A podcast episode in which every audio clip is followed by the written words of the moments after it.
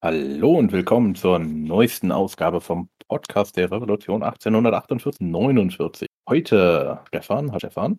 Hallöchen. Und unserem äh, neuesten Mitgeschichtsinteressierten, den Benedikt. Hallo Benedikt. Hallo.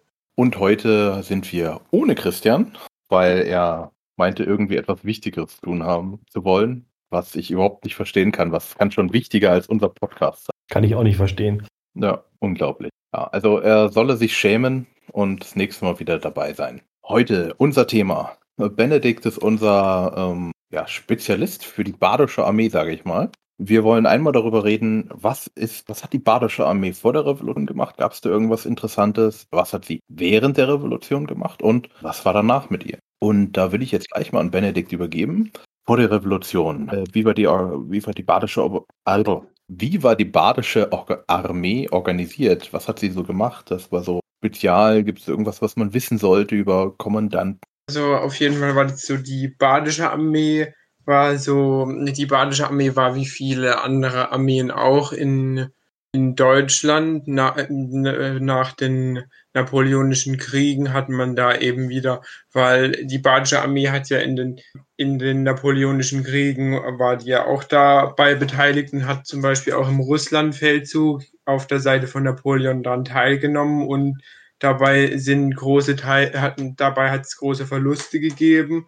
Und die Aufstellung war dann die neue Aufstellung war dann hinterher schwer und es wurde auch, und es wurden auch Landwehr und Landsturm wieder aufgestellt und andere Formationen, die man dann aber, aber teilweise auch nach dem Ende der, der napoleonischen Kriege dann auch wieder aufgelöst hat, um zu sparen und auch wieder um das Land aufzubauen. Und danach gab es dann eigentlich keine größeren Einsätze mehr. Es gab nur, es, es gab dann nur mal 1832 gab es ein Ereignis, das nannte sich die Pforzheimer Goldschmiederevolution, aber da ist es zu keinen Kampfhandlungen gekommen. Es hat sich dabei nur um Unruhen gehandelt, die dann allein durch die Präsenz von einer Kompanie befriedet worden sind. Also die, also die. Entschuldigung. Ja? Gab es denn sowas wie eine Wehrpflicht? Also es, also es hat, es hat schon eine, eine Art Wehrpflicht bestanden. Allerdings gab es das Einstehertum, das heißt, man konnte sich, wenn man nicht, wenn man nicht zur Armee wollte, konnte man sich eine, konnte man einen Ersatzmann bezahlen, der dann für einen den Wehrdienst abgeleistet hat. Da gab es auch Vereine und, und solche Sachen, die, in, in die man extra einbezahlen konnte und die dann das organisiert haben. Und dieses Einsteherwesen, da sind dann viele Einsteher mehrmals, haben sich mehrmals als Einsteher bezahlen lassen und oftmals sind die dann zu Unteroffizieren geworden, weil die dann natürlich, natürlich auch eine längere Dienstzeit hatten. Aber wer sich halt keinen Einsteher leisten konnte und einberufen wurde, der musste dann eben die, der musste dann eben für, der musste dann eben zum Militär. Also war das sehr etwas ungerechter, das System der badischen Armee? Ja, das war dann das, dass ich vor allem die, dass ich da eben vor allem die wohlhabenderen Schichten sich da sozusagen davon freikaufen konnten. Wie lange war denn die Wehrpflicht? Wie viele Jahre? Hm, also da habe ich tatsächlich noch keine, noch, noch keine genaue Information gefunden. Allerdings war das, war das schon so, dass nach, dass schon nach recht kurzer Zeit die meisten Mannschaften dann schon wieder beurlaubt worden sind. Das heißt, dass man, dass man sie dann vom, dass sie dann wieder zurück nach Hause gekehrt sind und dort ihren zivilen Berufen ein, nachgegangen sind und dann nur noch zu, und dann nur noch zu Übungen einberufen worden sind. Also es war eigentlich, also ich, es war recht kurz und man wurde, man wurde dann bald schon beurlaubt. Und okay, also waren die diese, Entschuldigung, du erst. Mach du erst, Stefan. Nee, du hast ja schon die Frage gestellt. Entschuldige bitte, mein Lieber. Wir kriegen das noch hin. Ähm, wie oft waren denn die Übungen, wo die Leute dann wieder hin müssten? War das so einmal im Jahr oder öfters? Also, also, das, war, also das war dann so zu den, das, das, also das war dann so, ah, das war schon so etwa einmal im Jahr, vor allem halt in den wärmeren Sommermonaten, also früher, früher bis, bis Herbst so etwa. Im, im, Im Winter hat man eher keine Übungen gemacht. Okay, Stefan. Wie war das gewesen bei der Badischen Armee? Wurden die dann halt auch einquartiert? Gab es Kasernen, so wie das so in Preußen am Entstehen war? Wie muss man sich das vorstellen, dieses Militärleben? Also es, also es gab auch mehrere Kasernen im Land, aber wie gesagt, das, das war ja auch ein Grund für dieses, für dieses Be rasche Beurlauben. Es war, es war halt nicht ganz so viel Platz und deswegen hat man dazu auch geneigt, die Leute dann relativ schnell zu beurlauben für einen längeren Zeitraum, da, weil sonst eben, da, also es gab dann, es gab da auch schon Kasernen. Das heißt, sie, die haben ihre Grundausbildung bekommen und sind danach wieder nach Hause geschickt worden oder wie muss man sich das vorstellen? Also das, also das kann man sich, das kann man sich so vorstellen, das, das war das mit diesem Beurlaubungssystem und zum Beispiel beim Anfang der Badischen Revolution, als dann die Badische Revolution angefangen hat, hat man dann auch die ganzen Beurlaubten dann wieder einberufen gehabt, beziehungsweise mal, die waren dann alle schon einberufen. Im Jahr 1849, weil es ja 1848 schon Vorfälle gegeben hatte. Also die sind dann auch zum Beispiel in solchen Situationen dann natürlich alle wieder einberufen worden. Okay, und wie muss man sich jetzt einmal mal dieses soziale Gefüge in dieser Armee vorstellen? Wenn jetzt nun die Privilegierten nicht hin muss, sondern nur Leute, die sich das nicht leisten konnten, war das so eher so eine frustrierte Stimmung? Äh, wie war die Schulbildung im Baden? Also in Preußen war ja jeder irgendwie an der Volksschule, konnte schreiben und lesen. Wie muss man sich dieses soziale Gefüge vorstellen in der badischen Armee? Also in der badischen Armee war eben, wie gesagt, jenes soziale Gefüge, dass die Mannschaften haben sich vor allem aus eben solchen Einstehern auf der einen Seite, aber auch aus aus, ärm, aus ärmeren, aus Leuten aus der ärmeren Bevölkerungsschicht zusammengesetzt, die und die Einsteher des, des Unteroffizierskorps war dann vor allem eben aus diesen Einstehern. Und das und die Schul- und bezüglich der Schulbildung, da hat äh, in Baden gab's gab's da auch die Schulpflicht und da war ja da, die war auch jeder an, da ist auch jeder vorher zur Schule gegangen. Es, es gab aber auch tatsächlich, das habe ich in einem in dem Militärbuch nachgelesen, gab es tatsächlich dann auch in der Armee teilweise auch Nachhilfe für jene Leute, die noch nicht so sicher im Lesen und Schreiben waren. Wie ist denn das mit den Bestrafungen? Also ich meine mal gelesen zu haben, dass es noch äh, in der badischen Armee so war, dass die Soldaten geschlagen werden durften. Ist das richtig? Also im Gegensatz zu beispielsweise der preußischen Armee? Das, das stimmt tatsächlich, war das mit einer der Hauptgründe auch, die die hinterher die Militärmeuterei hervorgerufen haben. Es hat sich, es, es hat, es hat nämlich wieder Willkür, es, es gab viel willkürliche Behandlung und es gab auch harte Bestrafung von den, von den Vorgesetzten. Es hat, wie gesagt, noch die Prügelstrafe gegeben, die auch nach den Quellen, also die mir da vorliegen, auch recht häufig eingesetzt wurde. Und es war ja dann eben, wie, wie gesagt, war das dann mit einer der Hauptgründe für die Militärmeuterei. Wie kann man sich denn so eine Prügelstrafe vorstellen? Also durfte da einfach irgendjemand einen Stock nehmen und hat dann jemand verhauen oder wie, wie muss man sich das vorstellen?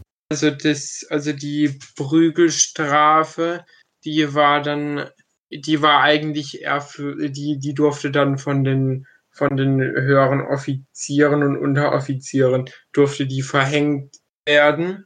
Allerdings, allerdings habe ich da auch, bin ich da, habe ich da auch noch nicht so genug finden können, weil die Sachen liegen eben im Arch, li, li, die, weil da bin ich noch nicht dazu gekommen. Mhm. Weil die, weil das in Karlsruhe das Archiv leider während der Corona-Zeit relativ lang geschlossen war. In diesem Großherzogtum Baden gab es ja schon, sagen wir mal, auch nach dem Jahr 1848 und ich weiß auch nicht, vielleicht sogar schon vorher, sehr, sehr viele politische Vereine. Ne? Das hat ja dieses Großherzogtum irgendwie einzigartig gemacht in Deutschland. Gab es diese politischen Diskussionen auch bei den Soldaten? Also durchaus zum Beispiel bei der Offenburger Versammlung gab es auch eine rege Beteiligung von den Soldaten. Gab es bei den politischen Versammlungen und diese, und diese politische Stimmung, die ist dann halt auch in die Armee übergeschwappt, besonders in die niedrigeren Ränge. Und das hat dann halt auch, und zum Beispiel die, das hat dann auch irgendwann auf die Unteroffiziere übergegriffen, weil man hat nämlich das Einsteher, kurz vor der Revolution hat man das Einstehersystem abschaffen wollt, wollen und dadurch waren eben auch vor allem diese Einsteher die unter die dadurch eben Unteroffizier geworden sind, waren dadurch verärgert und dadurch hat eben die badische Armee war eben die das Unteroffizierssystem keine Stütze mehr. Heißt das, die Soldaten haben bereits 1848 revoltiert oder wann haben sie revoltiert? Also 1848 ist ja die Armee noch ausgerückt, um den Hackerzug niederzuschlagen und auch den Struve-Aufstand und, und, auch gegen und, und auch den Struve-Putsch niederzuwerfen. Und da haben tatsächlich die, die Soldaten nicht revoltiert, sondern den Befehlen ihrer Vorgesetzten gehorchen, sind sie dann haben, haben sie da gekämpft, ohne dass es da irgendwelche Vorkommnisse gegeben hat. Das war dann, das war dann erst 1849 wo dann eben in, in Rastatt ist ja dann die Militärmeuterei losgegangen und es ist dann ganz schnell auf die, auf alle Einheiten im ganzen Land übergegangen. Was waren also da die Gründe? Unteroffiziere waren, waren sauer, weil sie jetzt, weil jetzt alle wieder gehen sollten? Also, die, also das mit diesem Einstehersystem, das hat eben die, die Abschaffung des Einstehersystems hat die Unteroffiziere verärgert, weil, weil sich eben die Unteroffiziersschicht ganz stark aus den Einstehern zusammengesetzt hat und dadurch sich dann halt das System verändert und die, es wären halt auch andere als Einsteher reingekommen, weil das Einstehertum hätte ja dann geendet. Also das heißt sozusagen, die, da wären wir, weil das war halt, das Unteroffizierskorps bestand halt größtenteils aus diesen Einstehern und dadurch hätte sich dann und das hat denen dann eben nicht gepasst, dass dann andere in diese mehr oder weniger geschlossene Gesellschaft dann reingekommen wären. Naja, immer diese Unteroffiziere. Das heißt, diese Einsteher haben sich im Prinzip als, ich würde dann mal sagen, so Berufssoldaten fast schon äh, identifiziert und haben einen Nebenerwerb praktisch gehabt, neben dem normalen Sold, den sie bekommen haben in der badischen Armee, haben die praktisch auch noch Geld bekommen von Leuten, die halt nicht dienen wollten. Ist das dann richtig so? Ja, ja, das ist richtig. Also die haben sich da als Berufssoldaten verstanden. Und wie, wie gesagt, viele auch für auch mehrere Male mit dem Einstehertum, weil da hat man tatsächlich auch recht hohe Prämien dafür bekommen. Und mit dem Aufstieg zum Unteroffizier war das ja dann natürlich auch ein gesellschaftlicher Aufstieg.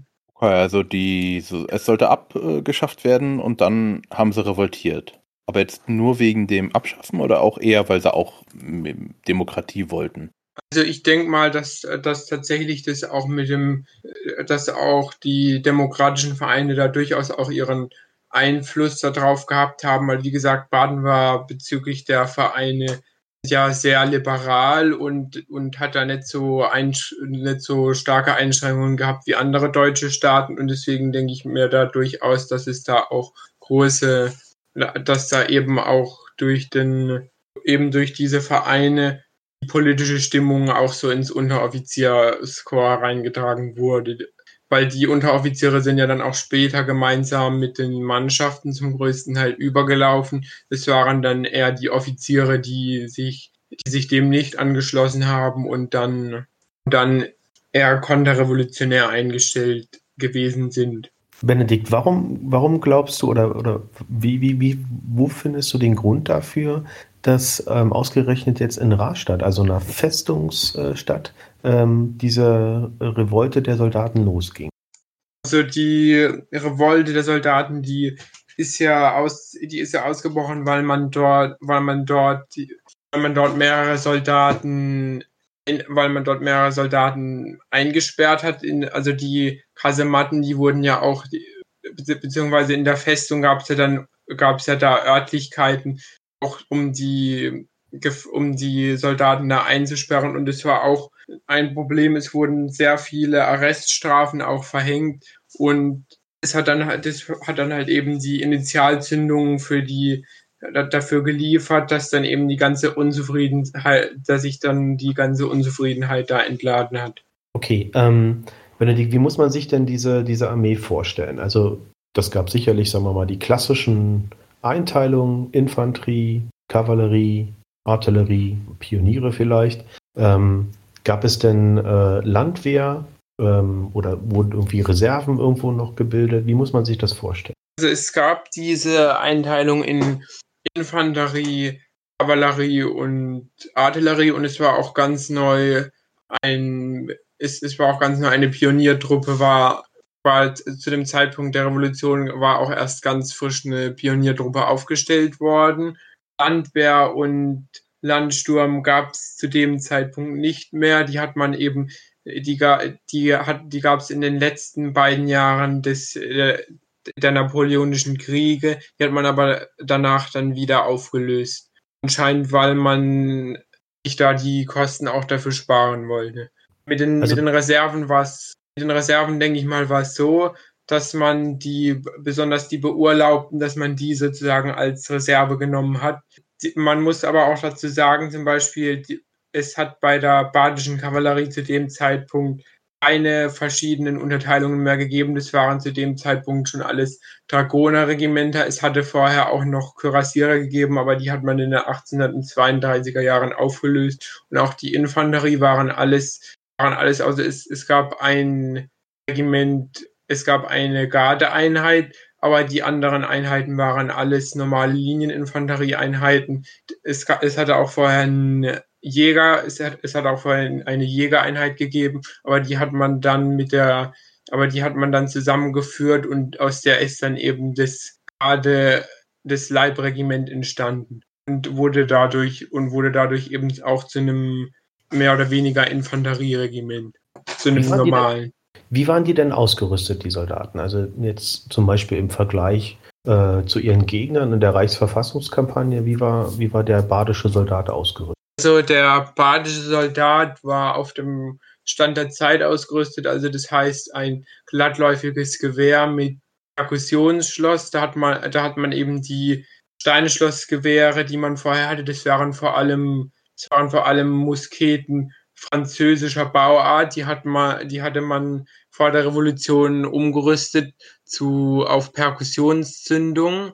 Und man war aber auch in, und man war aber auch gerade dabei, 1849 eine neue Uniform einzuführen, die auch dem, die auch der, die auch der preußischen Uniform sehr geähnelt hat, weil Baden hatte sich seit den napoleonischen Kriegen und eigentlich auch davor immer sehr an Preußen orientiert. Das heißt, die Farbe, die Waffenfarbe war genauso blau wie das der Preußen oder wie muss man, wie ist das?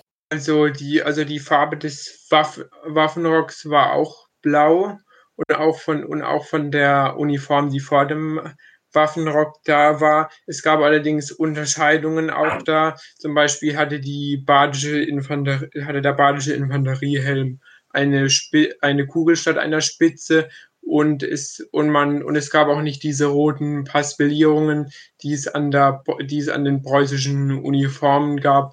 Und man hat auch die, beim Waffenrock die Kragenpatten und Schulterklappen, die waren je die, die waren bei der 1849er Uniform je nach Regiment unterschiedlich. Und wie viele Regimenter gab es? Es waren ja weniger als zum Beispiel die der.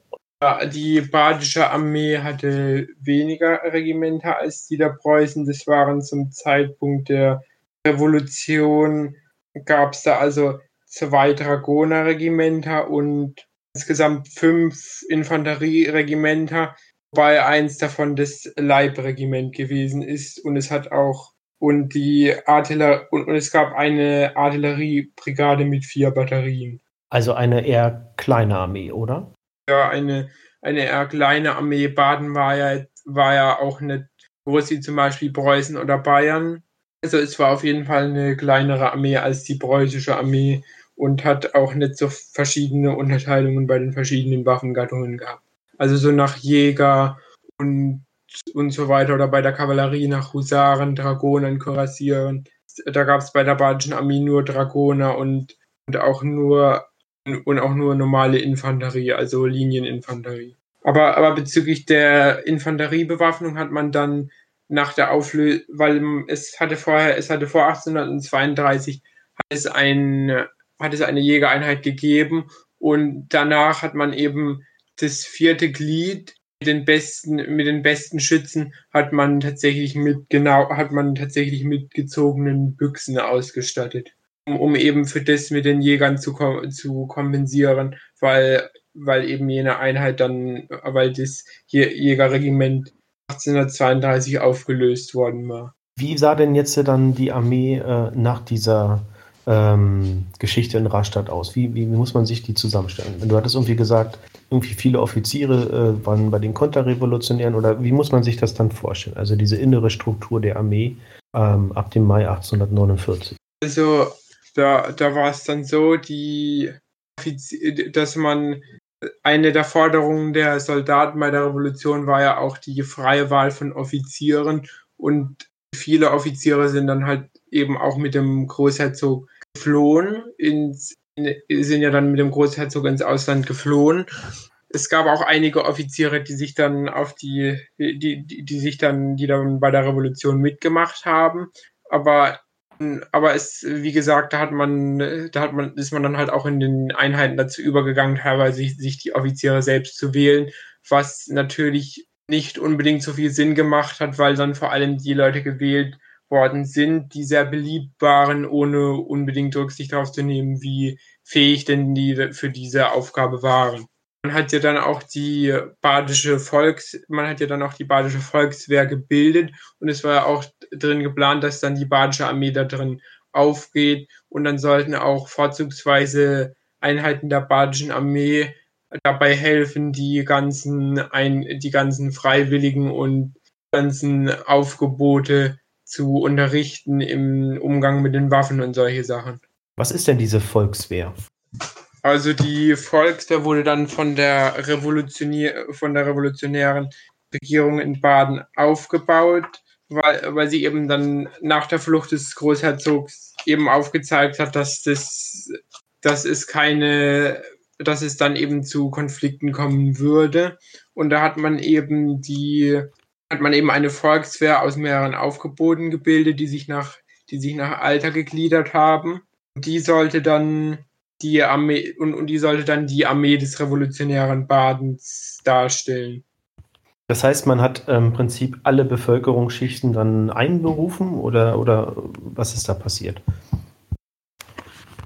Also es hat, also es hat verschiedene Aufgebote gegeben und die sollten halt Moment, ich habe da gerade das Blatt vor mir liegen. Und zwar gab's, sollten alle waffenfähigen Männer ohne Unterschied nach Alter gegliedert. Das erste Aufgebot bestand aus allen 18 bis 30-Jährigen. Das zweite Ausgebot, Aufgebot bestand dann aus allen 30 bis 40-Jährigen und das, und das dritte Aufgebot, das hat sich dann aus den 40 bis 50-Jährigen zusammengesetzt. Auch aus den Freiwilligen höheren Alters.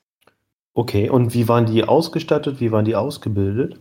Also die, also man, man hatte vorgesehen, dass die eben so schnell wie möglich ausgerüstet und ausgebildet werden sollten. Es sollte jeder so eine Uniform nach dem Muster der neuen, also der neuen Uniform von 1849 wie die Armee bekommen. Natürlich war das aufgrund der Zeit nicht nicht machbar und dann hat man auch viele, dann hat man auch viele Leute eben auch mit älteren Gewehren ausgestattet oder auch mit, teilweise auch mit gerade gezogenen Sensen, man auch als Gewehrersatz verwendet. Viele Bürgerwehren sind dann in ihrer, sind dann in, in ihrer Uniform auch ausgezogen, weil man das eben nicht geschafft hat, da komplett alle mit staatlich zur Verfügung gestellten Ausrüstungsteilen auszurüsten.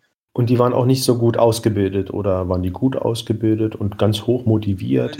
Also die Ausbildung hat, also bei der Ausbildung gab es da schon Mängel, weil es, es war auch, es waren auch überall nicht genügend Leute mit Erfahrung vorhanden. Man hat da, man hat da geübt, aber die Ausbildungszeit hat dann eben bei weitem nicht, nicht ausgereicht, um daraus eine effektive, schlagkräftige Armee daraus aufzubauen.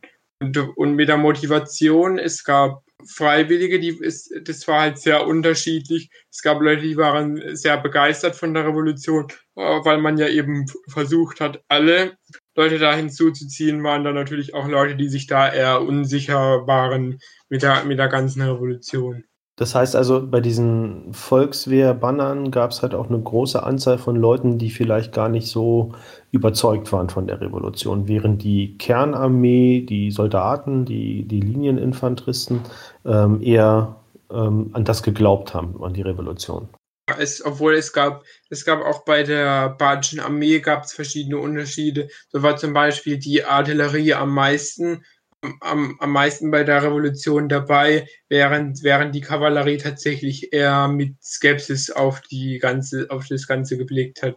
Aber in den, aber in den Volkswehrbannern gab es dann natürlich auch also Leute, die nicht, die, die da nicht ganz so begeistert waren bei der Sache, ist zum Beispiel in, in meinem Heimatdorf ist in der Ortschronik beschrieben, dass dann das, dass dann das Kronauer Banner recht schnell wieder zurückgekommen ist, weil man, weil man eben schon absehen konnte, dass, dass die Schlacht von Waghäusel, dass die eben nicht siegreich ausgehen würde. Das haben die schon auf dem Weg zur Schlacht erkannt, oder? Wie muss man sich das vorstellen?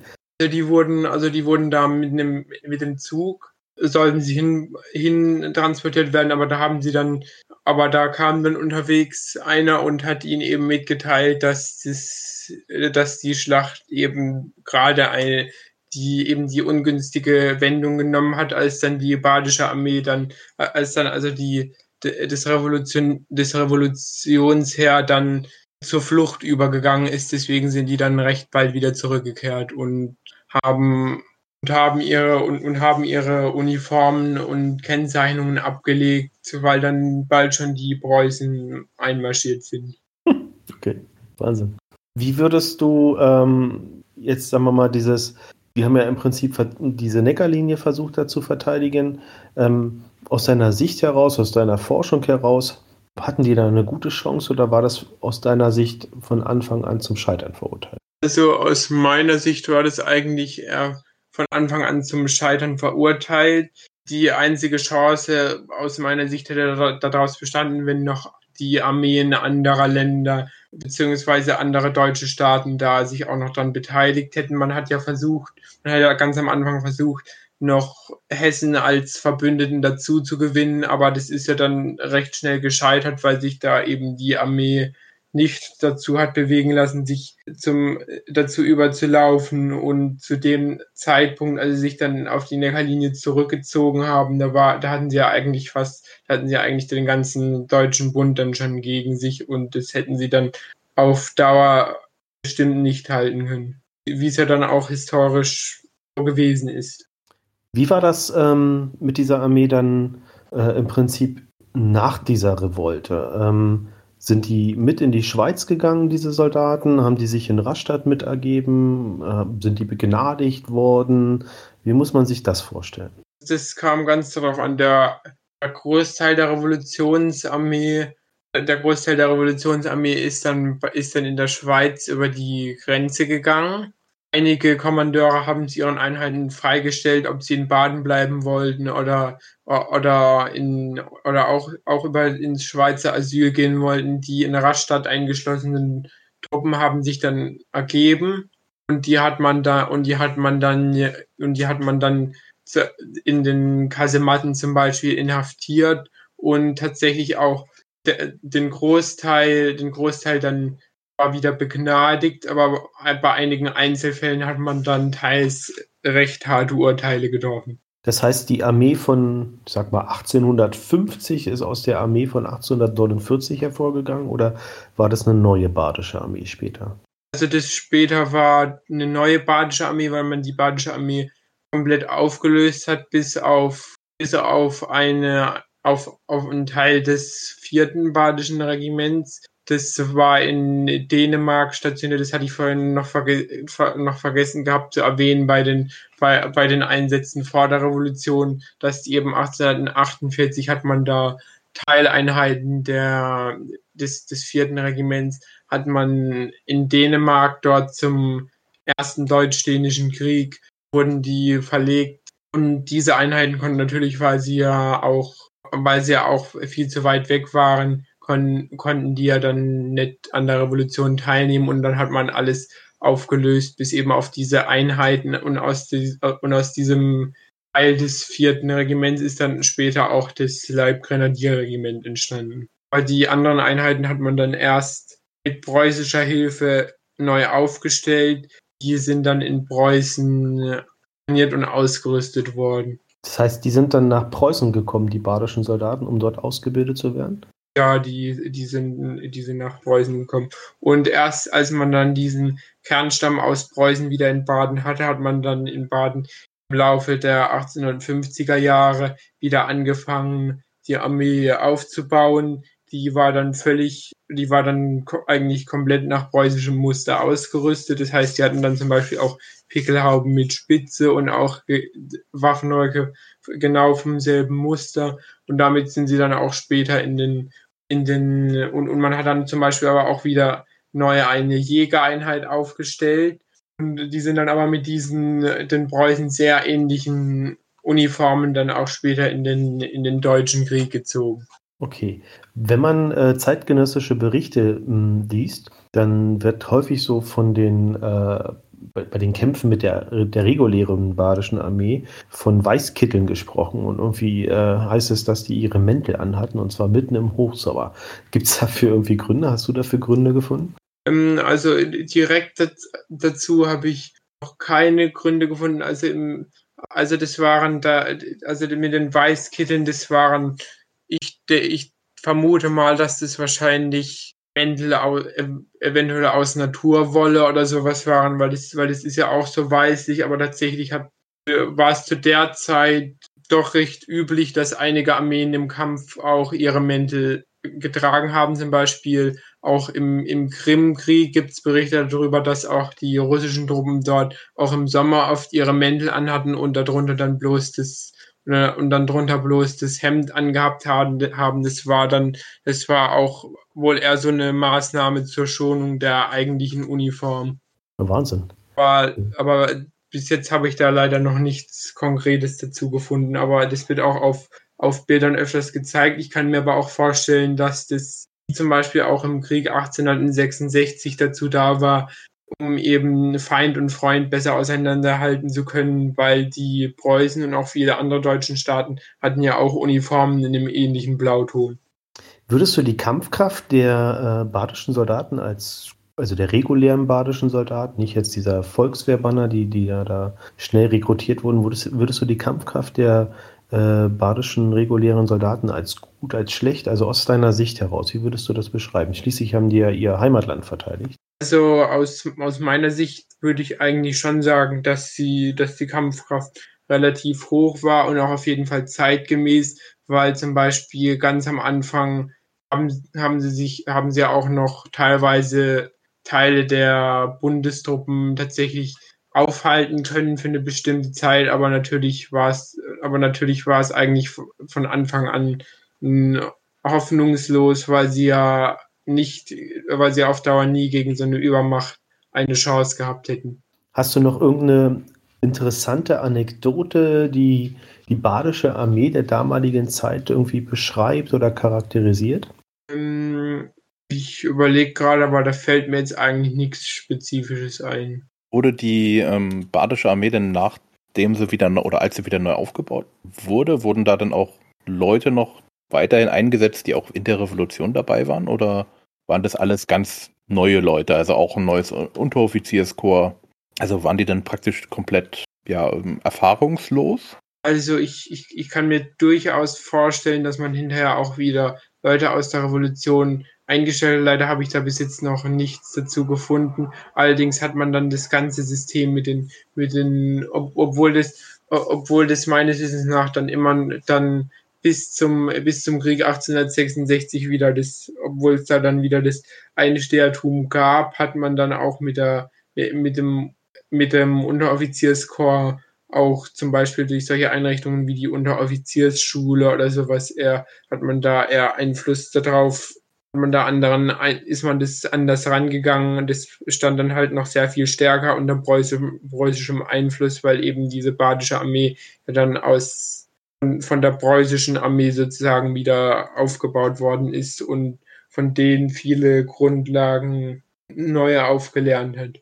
Aber die Leute, die zum Kern dann, die dann wieder, aber die Leute, aus, aus denen der Kern bestanden hat, der dann in Preußen ausgebildet wo, worden war, das waren meines Wissens nach waren das komplett frische Leute, die vorher nicht speziell in, in, in der Armee gewesen sind. Ich habe noch eine Frage. Und zwar ähm, Rastatt, das war ja eine Bundesfestung, richtig? Das heißt, da müssen ja noch andere Truppen gewesen sein, außer die außer badische Armeebestandteile. Weißt du, was du, was in der Zeit von 1849 mit diesen anderen Truppen passiert ist in der Festung? Also ich weiß, dass da auch österreichische Truppen stationiert waren, aber die haben sich in der Zeit, aber die waren halt dort, der, die haben dann eben bekannt gegeben, dass sie dann nicht, dass sie sich, die haben sich nicht an der Revolution beteiligt, sondern sind während der Revolution in ihrem Abschnitt der Festung geblieben und da waren sie dann auch bis zum Ende der Revolution. Also die, also die heißt haben die keine. Lager? Das hat mich jetzt auch gerade interessiert. Also die haben gesagt, hier, also die, die linke Mauer, äh, die ist nicht von Revolutionären besetzt, da sind wir drin und äh, greift und schießt nicht auf uns. äh, bitte versorgt uns. Hm, wie, wie genau das bei der wie genau das dann später bei der Belagerung war, da habe ich nichts darüber gelesen, aber ich war auf jeden Fall, dass da, dass da österreichische Truppen waren und dass die aber dass die eben während der Revolution äh, sich nicht da beteiligt haben oder die Truppen irgendwie bekämpft haben. Die haben da, glaube ich, tatsächlich ihren, ihren Bereich abgeriegelt und sind da auch während der Revolution größtenteils darin verblieben. Wahnsinn. Das müsste man noch mal rausbekommen, was da genau passiert ist in der Zeit. Ja, ja, da, da, da werde ich noch mal schauen, dass ich da noch Informationen dazu bekomme. Ja, das äh, wäre nicht schlecht. Ich hoffe ja auch, dass Christian, wenn er das jetzt gerade hört, denkt, ich weiß es und äh, ein ganz schlechtes Gewissen bekommt, dass er uns das nicht erzählen kann. Bestimmt weiß das Christian und äh, kann uns da bestimmt eine Anekdote zu erzählen. Benedikt, jetzt ist es ja so, dass du ähm, bei uns in der IG 1848, 49 äh, mit dem Gedanken spielst, einen badischen äh, Soldaten darzustellen. Was möchtest du gerne darstellen und wie ist da, also wie gehst du dieses Thema an in deiner eigenen Forschung und äh, äh Recherche und Anfertigung? Also ich, ich würde halt ich würde eigentlich gern Infanterie machen, weil Kavallerie ist halt schwierig. Um Kavallerie oder sowas zu machen, bräuchte man halt auch ein Pferd und, und sowas. Oder zum Beispiel Artillerie wäre dann, ist dann halt ohne, ohne Geschütz natürlich nicht so. Das, ist, das sieht dann natürlich nicht so gut aus, das kann man dann nicht richtig darstellen. Ich denke mal, dass Infanterie halt einfach am besten und am einfachsten ist. Und deswegen will ich mich halt vor allem, weil, weil es gibt in der, es gibt da im Archiv in Karlsruhe gibt's gibt es die verschiedenen Exerzierreglements und so weiter für die verschiedenen Waffengattungen. Deswegen werde ich mich da erstmal auf die Infanterie konzentrieren. Ich habe ich hab jetzt auch schon das mit, dem, mit der Begleitung herausgefunden und werde dann wahrscheinlich erstmal die Begleitung, mein Fokus auf die Begleitung und Ausrüstung von, vom Jahr 1848, also nicht auf die neue Ausrüstung, die dann 1849 eingeführt wurde, legen. Einfach auch, weil das, weil da liegen mir die Quellen vor, aber zu 1849 habe ich da noch keine so umfassenden Quellen gefunden, also noch kein spezifisches Reglement, wo das drin geschrieben steht. Also nur, also nur solche Quellen aus, aus Regimentsbüchern oder solchen Sachen. Und wie sieht der Soldat äh, im Jahr, also der Infanterist im Jahr 1848 so der, also der Infanterist, der hat noch so eine ähnliche Uniform an wie 1815, also immer noch diesen, also immer noch dieses Kolett. Das ist aber, das, das ist aber schon einreihig. Er hat, ein, er hat dann noch ein Chaco mit badischem Greifen und, und eben je nachdem, je nach Jahreszeit entweder im Sommer weiße Hosen aus Leinen oder im, oder im Winter dann blaue Hosen aus Wollen mit, mit, mit, roten, mit roter Paspellierung an der Seite.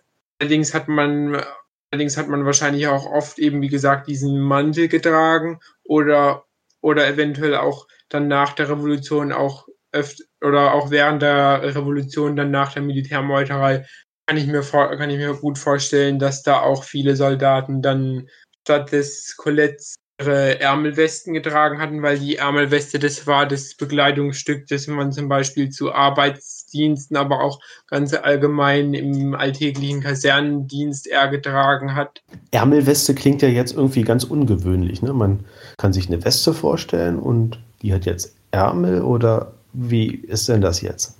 Also tatsächlich sah diese Ärmelweste wahrscheinlich eher so aus wie wie das Colette, nur eben ohne die Schöße hinten und mit weniger Dekoration. Also eine Jacke. Also das, das war, ja, das, das war eine Jacke, das war die Arbeitsjacke. Teilweise, teilweise wird es auch anders bezeichnet als auch, auch als Spencer oder Arbeitsjacke wird es auch manchmal bezeichnet. In, in den verschiedenen Quellen. Und jetzt noch die wichtigste Frage im Gegensatz zu den armen, armen Preußen. Hatten die badischen Soldaten Feldflaschen? Ähm, also da, das ist, das ist tatsächlich auch noch so ein Punkt, wo ich, wo ich mir da nicht hundertprozentig sicher bin. Also es hat auf jeden Fall bis 1832 noch Feldflaschen gegeben und es, und es sind auch Feldflaschen belegt nach, nach der Revolution. Allerdings sieht man auf Darstellungen während, während dieser Zeit sieht man keine Feldflaschen. Es kann allerdings gut sein, dass man da noch, da, dass man da noch so wie 1832 verfahren ist, aber da muss ich noch mehr Informationen dazu sammeln, weil das kann nämlich gut sein, dass das im Unterschied zur preußischen Armee, dass die tatsächlich noch eben Feldflaschen geführt haben. Was war denn 1832? 1832 war da eine Umstrukturierung der badischen Armee. Da wurde eben, wie gesagt, zum Beispiel das das Kürassierregiment aufgelöst oder auch die oder auch das Jägerregiment. Und da hat man das dann halt so aufgebaut, wie es, wie es so umgebaut, in, wie es dann halt nach der Revolution dann gewesen ist, wie es dann halt nicht nach der Revolution, Widerstand dann auch zur Zeit der Revolution gewesen ist, zu Beginn der Revolution. Warum wurden die aufgelöst? Ähm, beziehungsweise was heißt aufgelöst? Man hat, glaube es gab vorher ein Leibgrenadierregiment und es gab es gab ähm, beziehungsweise kein Regiment, das war eine schwächere Einheit und dann gab es auch noch ein und dann gab es auch noch, ich glaube, es, es war nur ein Bataillon war das gewesen und die hat man dann halt zusammengelegt. Ich denke mal, es war es, es war vor allem auch wegen es, es wird wahrscheinlich vor allem auch wegen Kostengründen gewesen sein, weil es einfach günstiger im Haushalt gewesen ist. Ich hätte noch mal eine Frage. Ähm, man kennt ja immer nur so Geschichten und du bist ja einfach mehr im Thema. Ähm, ich habe irgendwie mal gelesen, und die Quelle kenne ich jetzt natürlich nicht mehr, ähm, dass äh, im Anschluss an dem Hackerzug zum Beispiel 1848 ähm, viele aufmüpfige junge Leute in die badische Armee gesteckt wurden, wie eine Art Bestrafung, so nach dem Motto, wähle Festungshaft oder Armee. Stimmt das? Das ist, das ist tatsächlich ein Punkt, wo, wo, wo mich auch sehr interessiert, aber wo ich auch noch keine, ich habe das auch schon gehört, dass die eben vor die, teilweise vor die Wahl gestellt worden wären, ob sie ins Gefängnis oder in die, oder in die badische Armee. Ich, ich bin mir da aber nicht ganz sicher. Es kann, es kann aber durchaus sein, dass man, dass man gedacht hat, dass sie eben unter der, unter der Leitung von den Unteroffizieren und Offizieren weil, weil die ja, weil es ja damals auch noch wirklich handfeste, harte Bestrafungen gegeben hat, dass man da gemeint hat, dass die sich, dass die dann wieder die revolutionären Ideen aus dem Kopf bekommen. Also da habe ich leider auch noch keine Informationen darüber. Ist, ich, ich war auch, also in zeitgenössischen Quellen habe ich da eigentlich bis jetzt noch nichts gefunden. Das ist halt leider relativ wenig dazu.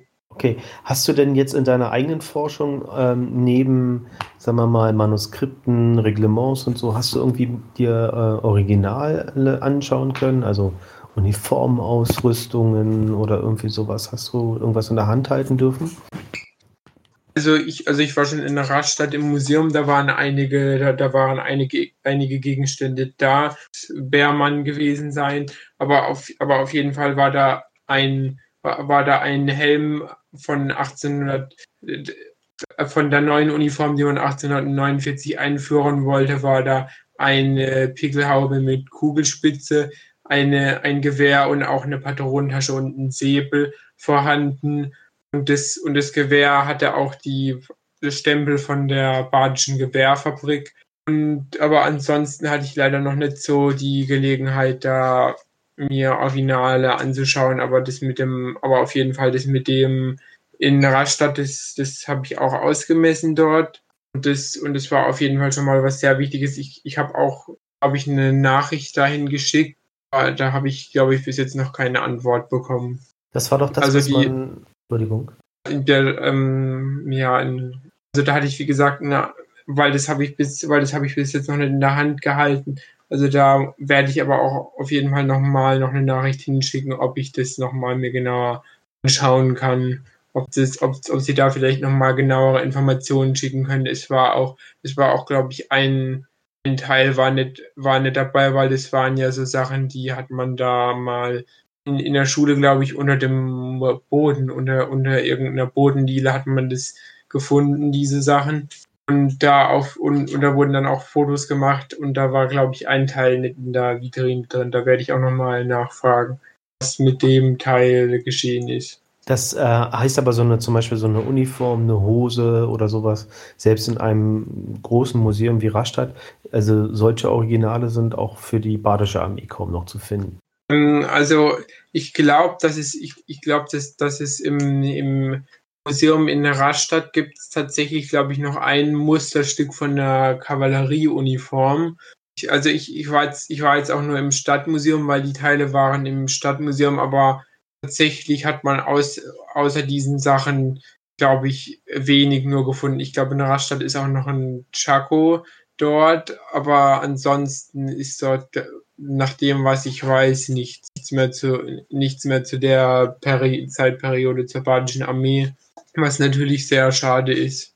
Ich habe mal weißt nachgedacht, vielleicht ob in der Schweiz oder so noch irgendwas sein könnte, weil die Armee ist ja dann, ist ja dann in, in der Schweiz über, über die Grenze gegangen, aber ich kann mir halt auch durchaus vorstellen, dass man viele, viele, Sache, viele Sachen auch von der alten Ausrüstung dann später zur Ausstattung der, bei der Vergrößerung des badischen Heeres in den 1850er Jahren dann wieder genommen hat, um irgendwelche, um, um daraus irgendwas Neues zu machen. Das heißt, deine, deine Quellenlage der, der Sichtungsmöglichkeit ist genauso schade, wie wir für uns für die preußische darstellen. Ja, das, das ist, ja, die ist genauso, das ist, das ist genauso schwer, was jetzt, ein, was jetzt ein großer Glücksfund für mich war, waren eben, dass viele dieser Reglements noch in Karlsruhe sich da befinden, in der, in der Badischen Landesbibliothek. Und da war ich dann auch dort und habe ja das mit dem Reglement genommen, aber das Problem ist halt, das, das ist halt nur, das ist halt nur Text. Was sehr hilfreich ist, sind auch Maßangaben dabei, aber ein Originalstück, aber ein Originalstück wäre dann natürlich noch besser. Was hast du denn für ein Reglement gefunden? Also das war das Begleitungs, das waren die Uniformierungsvorschriften aus dem Jahr 1843. Also das müsste eigentlich das aktuellste, das, das, was, es, was es da dazu gibt, sein. Die, die, die verschiedenen anderen Reglements, die sind von, die sind von unterschiedlichen Jahren. Ich glaube, das, ich glaube, einige Exerzierreglements sind aus den Jahren 1847, aber die sind alle so in diesem Zeitraum von den, von den 40er Jahren. Es, es, gab, es gibt dort auch das Uniformierungsreglement von 1832. Das ist allerdings etwas schwieriger zugänglich, aber da werde ich vielleicht auch noch mal reinschauen. Vielleicht finde ich dann da auch noch Informationen das, wie man das dann in den, mit, den, mit den Feldflaschen und so weiter geregelt hat. Wurden denn die Soldaten oder wurde denn diese Armee zentral ausgestattet oder war das so ähnlich wie in der preußischen Armee, dass dann Musterstücke an die verschiedenen Einheiten geschickt wurden, ähm, wo es dann Regimentsschneider gab oder so, die die Sachen dann angefertigt haben? Also ich denke, dass das wahrscheinlich, aber vor allem auch, weil sich die badische Armee so sehr an der preußischen Armee orientiert hat, dass das, dass das so sein kann. Es kann aber natürlich auch sein, weil die badische Armee eine kleinere Armee war, dass die eher zentraler ausgestattet wurde. Es gab auf, es gab auf jeden Fall verschiedene Montierungsbeamte, aber leider habe ich da auch noch nicht so genaue Informationen darüber gefunden. Mhm. Aber, aber auf jeden Fall die Gewehre sind, die Gewehre sind da aus einer Gewehrfabrik gekommen, beziehungsweise dort umgeändert worden. Viele Gewehre, die man damals verwendet hat, waren auch noch ältere Gewehre aus den napoleonischen Kriegen, wo man das, wo man das Schloss auf Perkussionszündung umgeändert hatte. Ja, also ich finde, wir haben da einen ziemlich spannenden Einblick äh, bekommen. Oder wie siehst du das, Ike? Ja, also äh, ich habe viel gelernt und äh, fand es schon sehr interessant. Ähm, Benedikt, hast du noch irgendwas, jetzt so, dass du spontan sagst, das würde ich jetzt gerne noch erzählen, hast du noch irgendwas vergessen? Ähm, also mir fällt mir fällt jetzt momentan nichts ein, aber vielleicht kann man dazu ja auch noch mal ein einen kleinen Nachtrag machen, wenn's, wenn dann noch mehr, wenn ich da, wenn ich mir dann noch, noch mal die Exerziervorschriften und so weiter auch noch mal alle ansehen konnte, weil jetzt hat ja die Landesbibliothek auch wieder offen und und ich und ich komme und ich würde dann auch Herbst wieder mehr nach Karlsruhe kommen. Da habe ich dann bestimmt noch mehr Gelegenheit dazu, da noch mal zu schauen und, und mir auch noch mal die ganzen Exerziervorschriften und so weiter anzuschauen. Also da hoffe ich, dass ich da eben noch mehr Informationen dazu sammeln kann. Hört sich ja schon mal gut an. Stefan, hast du noch irgendeine Frage oder eine Anmerkung? Ich habe die letzte Frage vielleicht sogar noch an Benedikt. Benedikt, du bist ja noch, du bist ja auch, sagen wir mal, nicht nur unser zeitmäßig jüngstes Mitglied, sondern du bist auch noch jung. Ähm, wie kommt jemand in, in, deinem Alter der Computergeneration dazu, sich wünschen zu wollen, ähm, sich anzufühlen, äh, wie das damals war? Eine Vorabfrage hätte ich nochmal. Was ist denn in, dein, in deinem Sinne jung und was ist alt, Stefan? Ich würde also, das nur also, gerne wissen. Also, ich, also das, das, ist jetzt natürlich wieder, äh, ich habe mich wieder selber eingeritten. Ähm, also Benedikt ist ja jung bei uns, ne, noch nicht so lange, äh, in einer schwierigen Zeit, der Corona-Zeit zu uns gestoßen. Und aber ich glaube, Benedikt ist auch noch deutlich unter 25, oder? Ähm, ja, also ich, ich bin ja noch, ich, ich bin ja erst dieses Jahr 18 geworden und aber auf jeden Fall, das ist, ist, ist halt so, dass mich das mit dem Geschichtlichen schon immer sehr interessiert hat und ich bin auch und ich bin auch früher immer mit meinen Eltern und auch so weiter immer in immer zu solchen auch historischen Veranstaltungen gekommen und mich hat mich hat es auch immer besonders interessiert mit dem mit dem Geschichte. Also in der Schule war auch immer Geschichte mein liebstes Fach und das habe ich und, und das lese ich auch in meiner Freizeit sehr, sehr gerne. Und es, und war auch eben auch, wie gesagt, gewissermaßen auch von, von meinem Vater, weil er sich auch sehr dafür interessiert hat. Aber auf jeden Fall, Fall hat der da auch Begeisterung bei mir geweckt und die Begeisterung hält halt bis heute sehr, sehr an. Und das ist halt eben das Gebiet, was mich somit am meisten begeistert, also geschichtlich. Also es hat mich schon in sehr jungen Jahren schon sehr begeistert, solche geschichtlichen Sachen und wie man damals gelebt hat und sowas. Also, danke, das wollte ich gerne wissen. Ike? Ähm, wie alt bist du jetzt? Können wir mal. Ich? Ja, äh, du bist ja alt. Ja, ja, ich bin, ich bin der 45-jährige Knacker. uh. ich glaube, ich habe unser Gruppenalter nach oben gerissen. Äh, das war eher Charles. Ja, das stimmt. Aber der ist ja hier noch gar nicht zu Wort gekommen. Den können wir dann beim nächsten Mal auseinandernehmen, vielleicht dazu. Ja, Alter, den werden wir bestimmt auch noch mal dazu nehmen. Genau. So, ich war live dabei. Ja, also falls Fragen sind, äh, ich bin 36, glaube ich. Ich wusste immer noch mal, ne, ich werde 37, so rum. Das ist ein Zeichen von Alter, wenn man das nicht mehr genau weiß. Ich wusste das noch nie so genau. Das, ähm, immer wenn ihr sag mal, wie alt bist du, musste ich mal nachrechnen. Aber ich sah immer älter aus. Weiß jetzt noch nicht, ob das gut ist. Aber ich glaube, das spricht auch so ein bisschen für unsere Gruppe, dass wir äh, einen großen ähm, Altersdurchschnitt irgendwie äh, mit abdecken und auch, und ich freue mich darüber, wenn, wenn, wenn junge Leute sich für unser Hobby interessieren und äh, begeistern können. Also ich finde das ganz, ganz toll. Mhm, das stimmt. Gut, dann würde ich sagen, falls ihr da draußen Fragen habt, äh, gerade zur badischen Armee ähm, oder auch so, ähm, könnt ihr euch und boah, heute habe ich es mit ähm, dem sprechen. Dann könnt ihr euch gerne an uns wenden, entweder über die Webseite, ähm, Facebook, YouTube oder Mail, wie ihr das auch immer machen wollt. Könnt ihr uns eine Brieftaube schicken, wenn die weiß, wo sie hin soll. Und dann können wir eure Frage beantworten. Oder wenn ihr sagt, ihr hättet gerne mal ähm, ein spezielles Thema, auf das wir eingehen sollen, immer her damit. Und dann schauen wir uns das einmal an. Dann, ich danke euch da draußen für die Aufmerksamkeit, für die Zeit, die ihr euch genommen habt. Ich danke Stefan und insbesondere natürlich Benedikt für sein Fachwissen und die Zeit, die sie sich genommen haben. Und euch da draußen wünsche ich noch einen schönen Tag, schönen Morgen. Bis zum nächsten Mal. Ciao. Tschüss. Tschüss.